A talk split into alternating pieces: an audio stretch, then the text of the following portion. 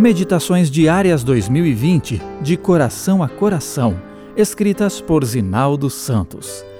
23 de novembro, o beijo da traição. Aquele a quem eu beijar é esse, prendei-o. Mateus 26, 48. No Getsemane, depois de ter aberto em oração a alma angustiada diante do Pai, Jesus despertou os discípulos que dormiam informando-os da aproximação da comitiva que iria prendê-lo. O grupo estava armado como se fosse enfrentar uma quadrilha e tinha Judas à frente como seu guia e informante. O beijo dado na face do mestre escancarou a podridão de seu caráter e, num instante, ele assumiu seu lugar de personagem extremamente desprezível na história cristã. O que teria levado esse homem a trair o Messias?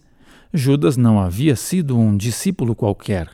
Ao incluí-lo entre os doze, Cristo viu nele qualidades que poderiam ser úteis à causa do Evangelho. Teve as mesmas oportunidades que tiveram os demais discípulos. Tudo indica que ele era influente e tinha acesso facilitado entre as autoridades religiosas, tanto que esteve com elas se oferecendo para entregar o Mestre e, depois, explodindo de remorso para devolver as moedas, fruto da traição. Além disso, Judas era um hábil especialista em finanças e conquistou a confiança dos discípulos, tornando-se o tesoureiro do grupo e valendo-se dessa condição para roubar. De ladrão para traidor, a distância não foi grande.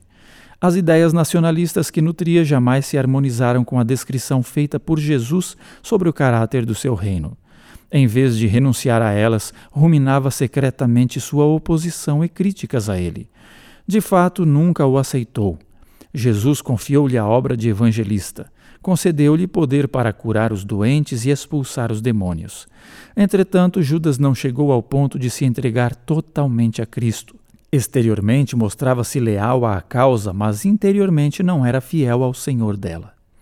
Sem rendição incondicional e completa a Jesus, não há caráter que possa ser transformado, fraquezas que possam ser vencidas, mas tendências que possam ser redirecionadas. Só existe um meio pelo qual podemos ser desviados do caminho do espírito crítico e insubmisso, autossuficiência, vaidade, hipocrisia, desonestidade, avareza e de interesse egoísta que caracterizou Judas. Esse meio é o reconhecimento de nossa vulnerabilidade e a entrega sincera e diária do controle da vida a Ele, que conhece os verdadeiros motivos e intenções do coração. Você também pode ouvir gratuitamente os podcasts da Revista Adventista. Acesse revistaadventista.com.br. Lá você ainda encontra artigos, vídeos e muito mais. Acesse e compartilhe agora mesmo revistaadventista.com.br.